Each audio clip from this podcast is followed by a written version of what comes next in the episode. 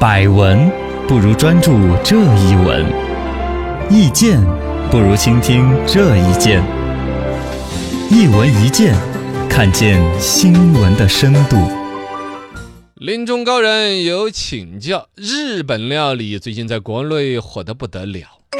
为什么嘞？嗯，最近有一份报告显示，中国内地的亚洲市场上面，这个所谓日本餐厅的数量是增长最快的。哦就整个在全亚洲啊，日本餐厅到处发展，在是我们国内算是内地发展尤其特别的好。没错。从二零一五年大概在内地有两万多家，嗯，到一八年数据算下来就五万多家我增长一倍啊。啊、翻了一倍。嗯，那么，尤其像在上海啊，有三千多家日本料理店，而且上海的日本料理店是真正的日本料理店。啊就其他有的是打幌子啊，我们回转寿司啊，也哪儿去就找了一个进货渠道，就开始弄点肉片儿在这儿片凉着吃。嗯，但是上海的日本料理好多是日本人开的，很日本，呃，很 对，很日本，很日本人 骂人嗯呃反正嘎，这个日本料理店在国内的火，这个东西呢，嗯就你说五万家店，觉得哇翻了两倍，但是总体来说，跟我们泱泱中华的美食比起来，和盛大的餐饮行业比起来，那对也是就是不是啊小小的一头，呃，小小的一坨儿，但你要看得出来，这里面反映出来，就是对于日本这个料理格式喜不喜欢我们不重要，嗯重要的是餐饮消费的一种趋势，哦这是我们要分析的。一问高人，日料在中国餐饮行业中属于什么定位呢？哎，这个其实就是它本身呢，它代表的一种嗯我们现在消费的一种趋势，它是嗯本身定位算是比较中高端的中。高端某种程度上呢，最近我们这个餐饮的这种中高端的东西的有所复苏，啊这，也是一个趋越来势。越流行。最开始这些日本料理店来的话，主要像上海、北京啊这些大都市商业城市会嗯有，而且那时候基本上真的就是日本人开的，日本厨师做的呀。啊，因为我们改革开放了嘛，有一些日本人就开始到中国来了。嗯，日本人他也属于那种比较儒家文化影响那种，不是太是去闯荡啊、去作死那种。他要出国的基本上都是富人呐、跟工作有关的那些啊。嗯，哦，所以说到中国来呃求生活的，要吃日本料理的，最开始的一帮人都是日本人里边也是比较有钱的。啊，只吃得惯哦自己，不家能说是日本料理都是高级的，日本还不是有穷人吃的呀。也有，哦，也有对吃的很便宜的，嗯但是最开始来的都是有钱的日本人来对开的店，定位也都是这种，而且啊他那种日本的高端令料理，也算下不便宜哦，对是吧？什么鳗鱼饭两三百块钱一碗，两三百，说的是现捞一条鳗鱼当那面给你拉死了，我然后挤了血，啪哎哎呀，说那么恶心，烤给你吃嘛，嗯嗯，是嗯高端的嘛，就是现点现杀嘛，一鱼三 吃，鳗嗯鱼鱼头给你熬个汤，行了，没有了，就这么一弄吧。哎嗯，然后生鱼片儿、刺身啊那些玩意儿刺身，嗯啊，金枪鱼啊那些几片儿摆在那儿，嗯呃，这个就是几三两种鱼片儿摆一盘儿，一百多啊。嗯，哎，一百多，哇啊塞，这么贵，这这这些东西啊，就日本料理店的那些刺身那些是真正的，比如说从那个大海那边就有什么渔民啊、渔场啊，供应链它是很很短的。确实。它要精准的对那个食材的要求，如果是正宗的日料店的话啊，，而且要刚来、刚过来的那种啊，嗯新鲜嘛，这个对要对求对确实很高的，所以它某种程度上呢，就跟高消费的定位啊，甚至有人在里边吃出一个身份呐、档次啊，啊，就甚至吃不懂。像我们中国人早好多年就丢了吃生鱼片儿的那种习惯。嗯对，古代的时候有，是食不厌精，快不厌细。对对这个就是我们的古代的时候，对于这个里边的这个块，块质中的这个块，好像就是生肉片儿。对那哦，古代有这种吃法，后来我们丢掉了，我嗯们觉得那是野蛮的，对日本人就把它学过去。哦哦，那他这个东西，反正现在市又中反过来心嘛输出跟我们了。二问高人，为什么日料餐厅在中国越开越多？呃，这个其实就说到了我们是消费最近的一种转变嘛，嘎。嗯这个大方向呢，说的是一个中日文化一衣带水，饮食文化上面呢，其实说起来都是米饭嘛，说他们是拿着紫菜叶儿裹着吃，我们也是饭下菜，他们也是饭下菜，差异不大。而一个呢，日本餐厅呢，总体来说也是刚才说高端的，是一些吃生鱼片儿啊什么那些玩意儿，嗯啊，拿来有一些是商务场合，有一些现在有一个趋势，带小孩儿去吃。嗯哦，是吧这么鲜嗯，而且当年吃日本料理长大的第一代的小孩儿，现在自己有消费能力了。对，他们不是像像我们八零后人，来自于七零后、六零后吃日料呢，嗯其实附着的一种属于虚荣对心呐、对虚荣心感受一下异域文化的要多一些。嗯，但真正到九零后或者零零后吃日料的，可能是真吃出好来的。嗯啊，因为他从小就跟着父母去对吃过，他吃得惯。像我们现在在这日料店，我我都这不这就芥末要都蘸一样是吧芥末要搞很大一坨，不然吃不 下去。对对对对，对白拉拉的、升级级的，是不是嘛？嗯嗯嗯是吃不了的。但是年轻到零零零后乃至于一零后，能吃出名堂他们是真的吃得出好来的。啊，当然，日料店本身这两年在国内的发展呢，其实除了高端的那些玩意儿在发展之外，其实比较大众化的，像味千拉面呐、啊，对对对，吉野家啊之类的嗯啊这种对呀嗯，这快种餐东西那儿种嗯哦，包括了有一些所谓的高端的吃刺身的，它其实也往大众化走。你看所谓回转寿司那种玩意儿，啊，很是便吧宜，？其实也很便宜，嗯五块钱一个盘儿盘儿，对是吧？，八块钱一个盘儿盘儿，嗯嗯对， 装模作样那儿一吃一下午，最后数盘子十五块 八，看 你没吃过啥是钵钵吧？鸡那呃，个，他他那个给人的消费感觉，哎，很有格调。呃，对，然后呢，那种服务态度，嗯，日日式料理嘛，他学日式对服务的，有的是跪着在那儿服务的，对对对啊对，跪着式吃服务的的，嗯，然后呢，包括其实总体态度呢，也那还算是不错，嘎。哎，所以它整个这种在国内的这种发展呢，是越开越多。其中大众化的像面馆儿，最近嗯或不是，要么拉是面日本料理打了牌子的，要么不打日本牌子的。它其实它的味型啊、烹饪方式对，都都跟有日在本拉学面，差不对多，，有点像。啊，包括先前我们说汤达人嘛，嗯他那种味。嗯嗯型其实比较接近日本的那种浓汤拉对面对的，对对，汤味很增浓汤，拉面呐、什么那些啊。嗯现在那个超市你买嘛，有好多超市都买得到味增汤，当中料包都买得到了。啊，这玩意儿本来就是一个日本文化的。对现在国内的年轻人就有自己去啊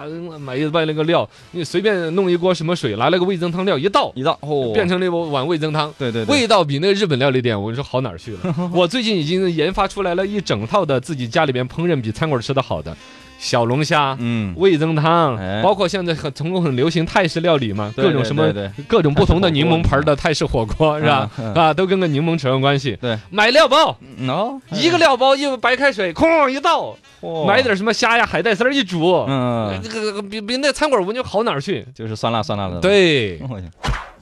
三问高人，日料在中国餐饮行业里的发展存在什么问题呢？呃，这个不能说存在什么问题，可能更多是有哪一些值得我们去研究的东西。对，为什么它会这样往好的发展有哪一些值得我们学习？它往不好的发展哪一些我们要去规避？嗯是不是啊？其实本身大的方向来说，日本料理在中国的发展其实是好的趋势是更多的。嗯因为它跟我们现在整体消费的一种升级，对于健康饮食啊、绿色饮食啊，嗯包括我们全国提匠人精神呢、对啊，其实对于日本人，一方面呢，大家觉得反正各种感情不好，但另外一方面又以其实蛮佩服他们这个，比如造东西的时候，比如说几代人研究一个玩意儿。哎泡茶，很烧一讲究壶水，在那儿看看看，拿手指门一看，啊，已经开 了，拿手指门去看， 就那种匠人精神呢、 这是自残的。就是要达到一种奉献自我，哦哦，一是辈子就在一个店做一个菜，嗯，是这是很 只能很多做一嘛次吧，这事 儿。五个指 门儿可以，左手就可以这泡五杯茶，就达到那种奉献自我、忘我的嗯嗯去嗯烹饪美食，寿司之神嘛，是之前吧还有？那个嗯寿司之神呢？那对呀，就是就就拿手的个。温度一定要掌握好。然后对呀，这个一定要洗了手才能吃寿司，那废话 嘛。话，这这那玩意儿，嗯他就几代人就耗在这个事情上面。对对，有的人就跟那个查尔斯王子一样的，跟着自己老爸做寿司，你说那玩意儿技术含量多高？嗯嗯跟到这啊，已经从一个小孩儿跟跟到自己都四五十岁，头发都白了哎，呦啊还没有做过第一个寿司，还是学 徒，对对 对对，大匠人精神。匠人精神，很他那个匠呢，人有点走火入魔了，对匠倔脾气。但是呢，就是说它里边的精神，我们不至于那么走火入魔，但我们也不能往另外一个极端跑。对我们就是上午参加了个培训班，下午买了个料包，一到味增汤。啊就来了。 是吧？我们那种极致的快餐文化，极致的追求短平快也不好。嗯对我觉得应该往中间走一走。对像日本的这种匠人精神，它一方面我们说可以哦学习嘛可以不是就说它健康啊、饮食啊，啊让人觉得哇有情怀呀、对好嘛对好。但其实它有副作用啊。啊，你想他那个一个徒弟带五十多年， 那玩意儿怎么发展？怎么开连锁店？啊， 对，你有我们海底捞开连或连锁店那个速 度？他量少啊，那对呀，日本料理店要开那个连锁，你说怎么开？你看不起来。老头儿说：“不行嗯，儿子，你今年才五十八岁， 就可以怎么样呢？对我们的饮食之神这么的不尊重，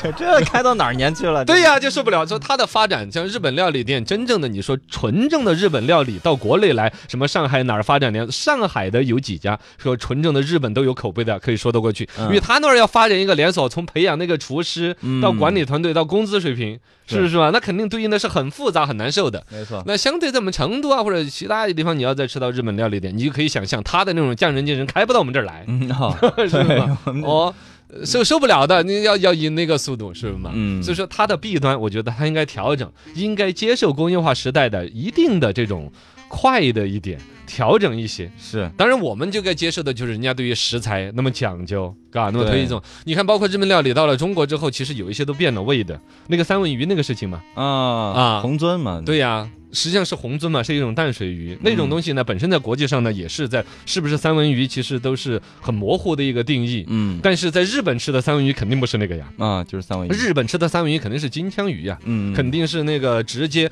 大海里边的一种品种，然后怎么怎么样。对，其实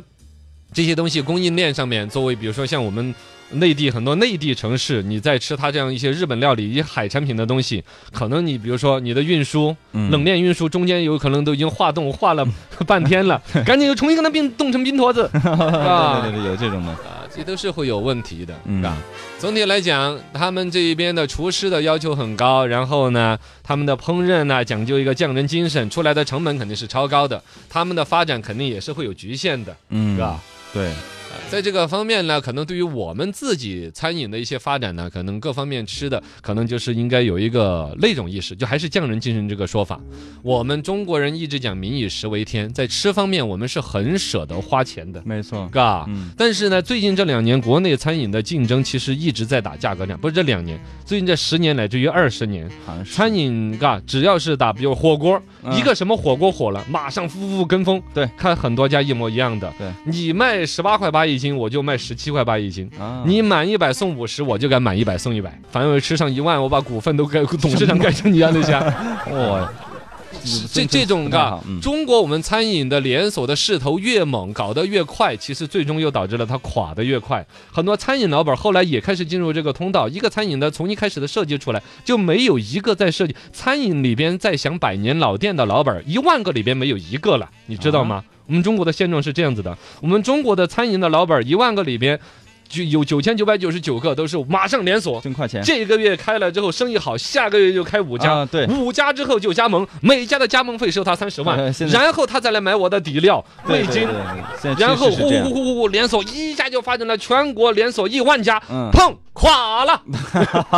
收对加盟费成节为奏了就整这样个餐饮的一个主要的一种营收方式。这个嗯跟日本的那种变变态的匠人精神，我觉得我们该互相学习融合。对，可以学习一下。哎，这样子大家都好过一点吧。